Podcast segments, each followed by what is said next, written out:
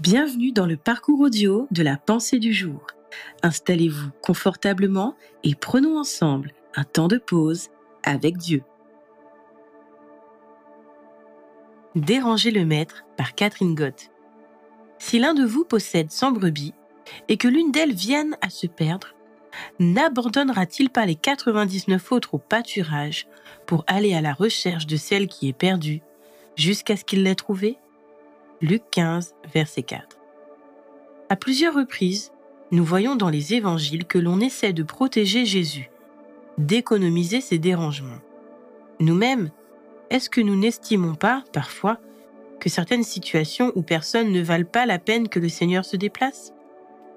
Je suis étonné de voir des chrétiens s'attribuer le droit de faire le tri sur les personnes susceptibles d'être aidées.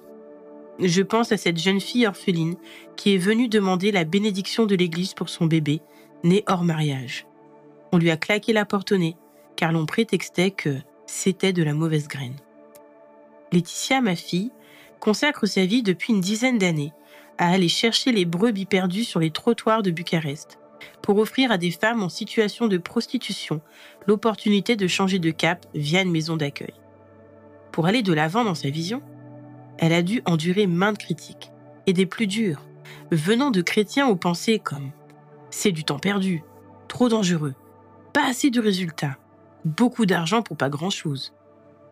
Dans un autre domaine, je me rappelle qu'il y a quelques années, la France elle-même n'était pas considérée comme une terre de mission rentable par des évangélistes de renom ou des missions étrangères.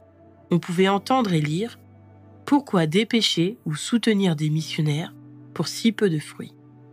Dans la parabole d'aujourd'hui, nous voyons un berger avec lequel Jésus s'identifie, qui n'hésite pas à se déranger, malgré les dangers, la fatigue, l'investissement à fournir, pour aller chercher et trouver la brebis perdue. Laetitia, pour défendre son appel face aux sceptiques, aime à raconter cette anecdote. À la marée basse, un homme se penche pour remettre à l'eau des étoiles de mer qui ont échoué sur la plage et qui risque de mourir dans les heures qui suivent. Un enfant, étonné, lui dit ⁇ Il doit y en avoir des milliers, vous ne pouvez pas toutes les sauver, vous ne pouvez rien changer à ce phénomène. ⁇ Et l'homme de répondre ⁇ Tu as peut-être raison, mais pour celle-là, ça change tout. Quel que soit votre besoin, vous pouvez déranger le Maître, car vous êtes son étoile qu'il désire rejeter à la mer de son amour. Et vous qui œuvrez pour le Seigneur, ne vous découragez pas si vous pêchez à la ligne et pas encore au filet.